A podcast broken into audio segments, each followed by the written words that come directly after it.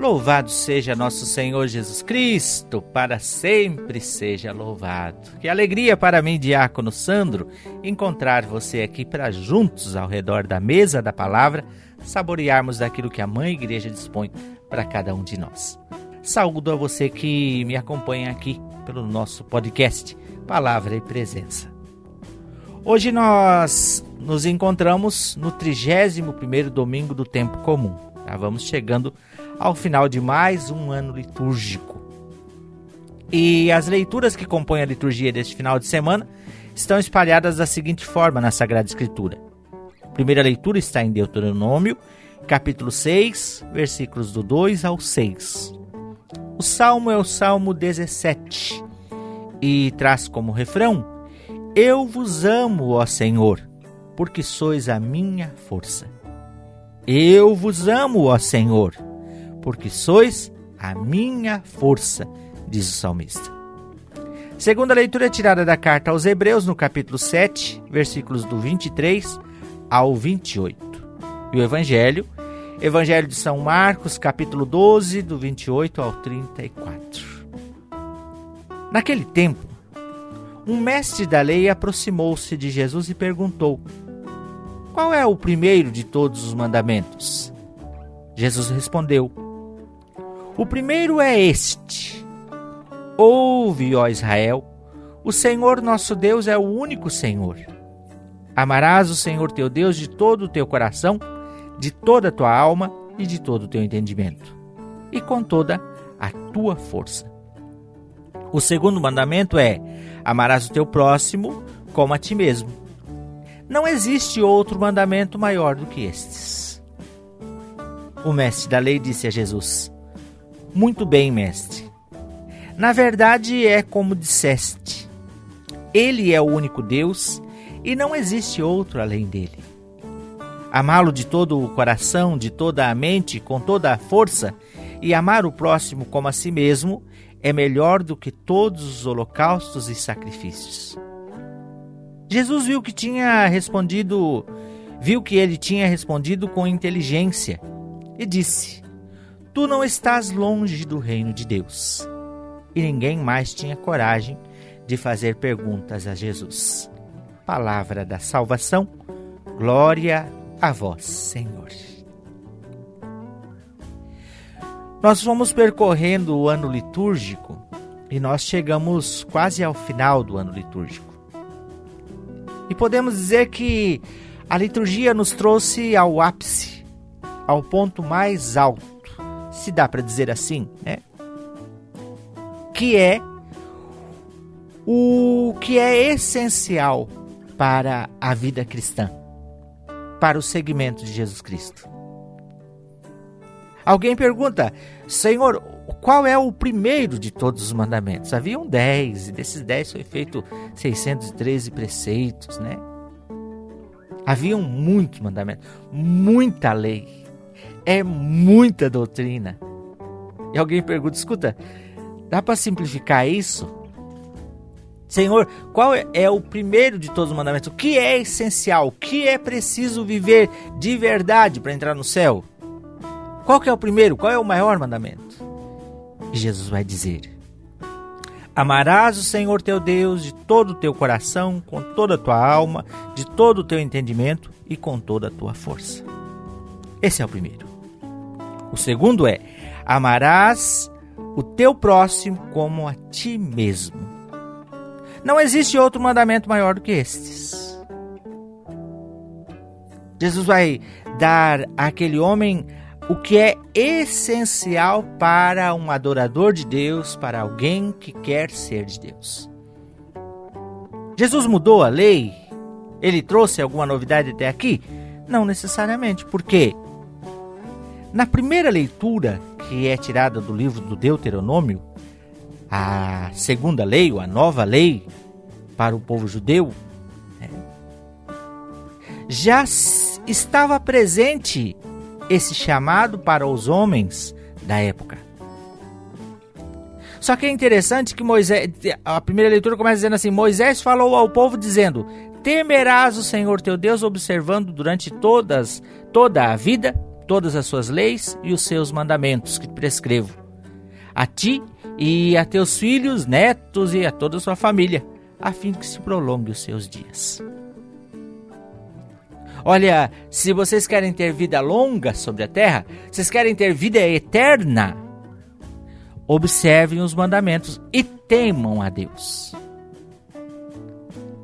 A grande novidade aqui é a forma de compreender os mandamentos. Na primeira leitura e no tempo de Moisés surge uma palavra que é temer.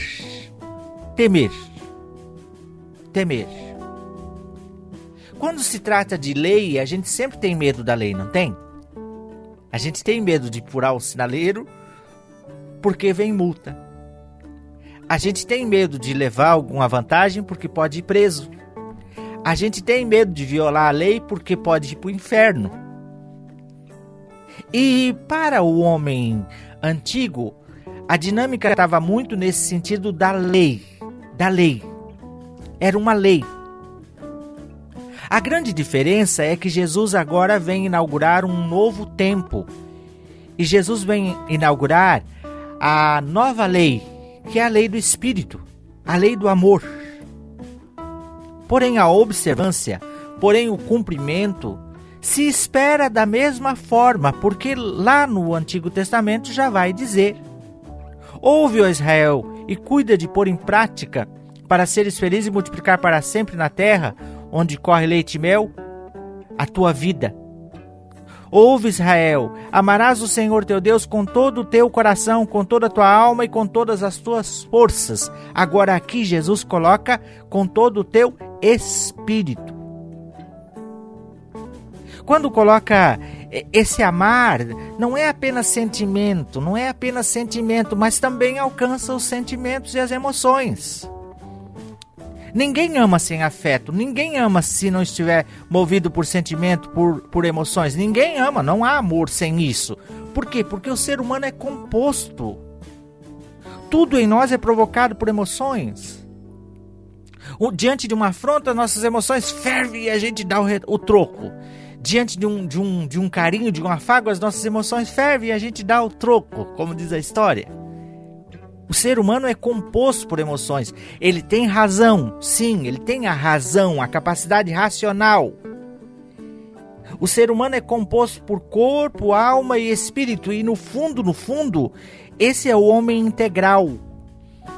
E amar a Deus é amar de modo integral, com todo o coração, com toda a sua o seu entendimento, com todo o seu espírito e com toda a força, se lançar em Deus, com todas as minhas forças. Amar a Deus é amar mesmo. Não é à toa que para o, a Bíblia a relação de Deus com o homem e do homem para com Deus deve ser uma relação esponsal é como uma relação de marido e mulher. E não é uma relação poligâmica, né? Se pode ter várias mulheres. Não, para Deus não serve, para nós não serve. Para nós é uma só carne, uma só esposa, um só esposo. O cristianismo traz essa realidade. Se nós temos uma só esposa, devemos amá-la com todo o coração, com toda a nossa alma, de todas as nossas forças. Amar é amar só aquela. E quando entra uma outra na jogada, entrou o adultério. E aí a gente pecou, a gente errou. Assim também para com Deus, ter um só Deus é ter uma vida voltada para esse Deus, com todas as nossas forças, com todas as nossas faculdades, com toda a capacidade humana, com todo o ser, de modo integral amar a Deus. E segundo, amar a Deus, consequentemente, é amar as, a obra de Deus, a criação de Deus. É amar tudo que veio dele. E o principal da criação é o homem. Deus criou o homem e viu que era muito bom. E quando diz o homem aqui, por favor, né? É o homem e a mulher. É o gênero humano quando a gente fala assim, é o gênero humano. O homem e a mulher são da mesma dignidade.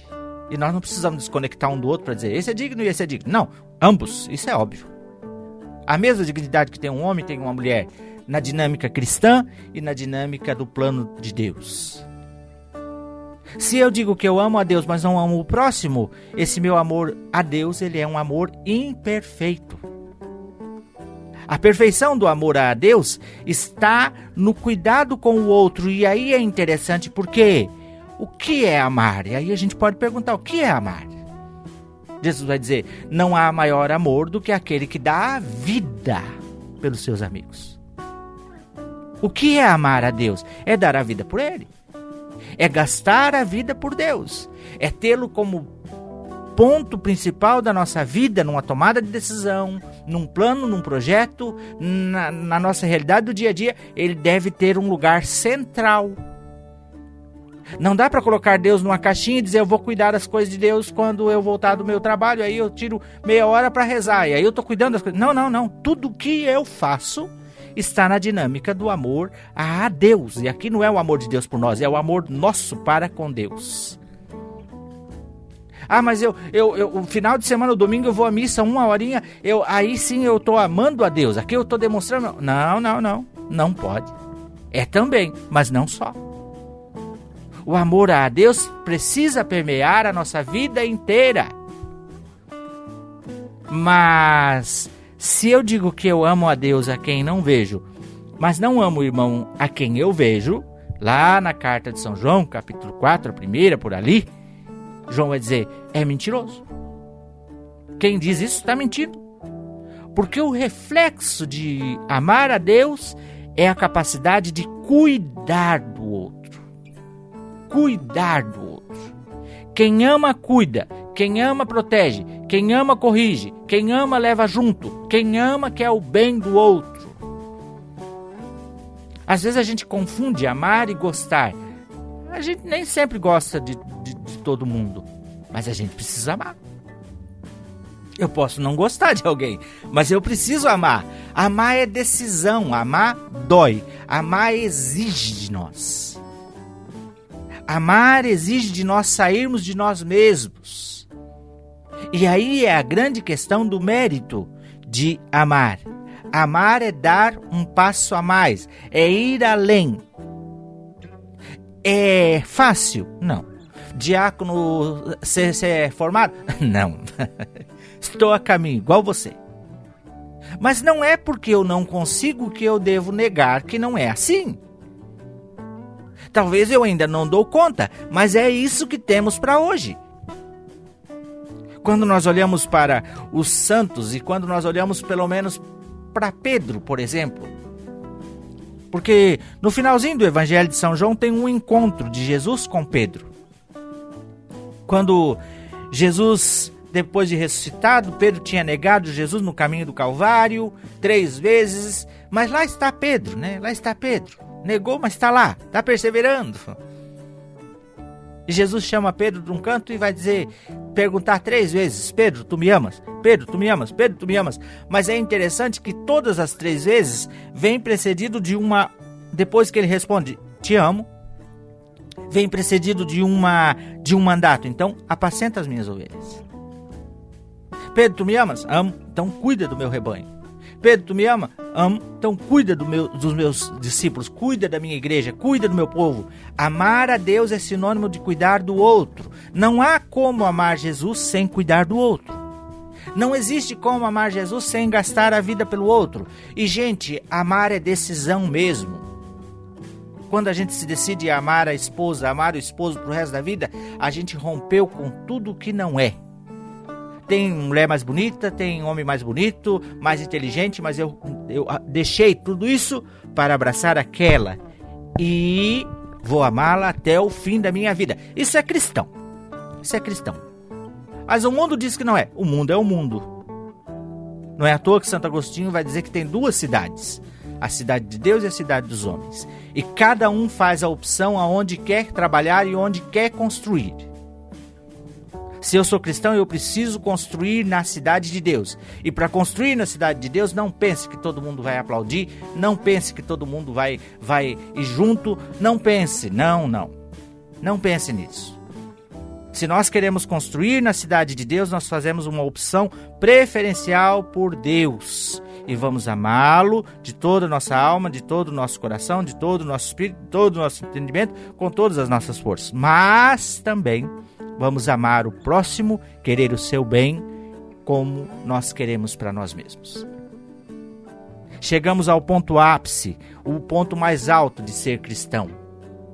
Diácono, mas Jesus daí aboliu todos os outros mandamentos? Não, não, porque esses dois é como aquelas cláusulas de contrato, né? Artigo 1, taranã, taranã, parágrafo 1, parágrafo 2, parágrafo 3. No primeiro mandamento tem mais dois parágrafos que tangem ao que tocam ao amor a Deus. No segundo mandamento tem mais seis, né? Mais seis parágrafos que toca com amor ao, ao, irmão. Por que, que eu vou viver castidade? Por amor ao irmão. Por que, que eu vou, não vou cobiçar a coisa ali? Por amor ao irmão. Por que, que eu não vou cobiçar a mulher do próximo? Por amor ao irmão. E por para dar glória a Deus, para viver os seus mandamentos, os seus ensinamentos. Que Deus nos dê a graça, que nós possamos comprometer a nossa vida por causa do reino. E não só sermos homens e mulheres que falam. Que bom se nós chegarmos um dia ou se nós pudéssemos ouvir, como ouviu esse mestre da lei de Jesus: Tu não estás longe do reino de Deus que nós também possamos nos aproximar e adentrar nesse reino, porque esse reino se conquista, como diz Jesus, pela violência, pela força. Então nos esforcemos para entrar no reino e não por preguiça fiquemos do lado de fora. Coragem. Vale a pena seguir a Deus. Vale, vale a pena amar o outro. Vale, vale a nossa vida. Do contrário, não tem sentido ser cristão. Que Deus te abençoe e te guarde, te conceda um bom domingo. Em nome do Pai, do Filho e do Espírito Santo. Amém. Até o próximo domingo, se Deus quiser.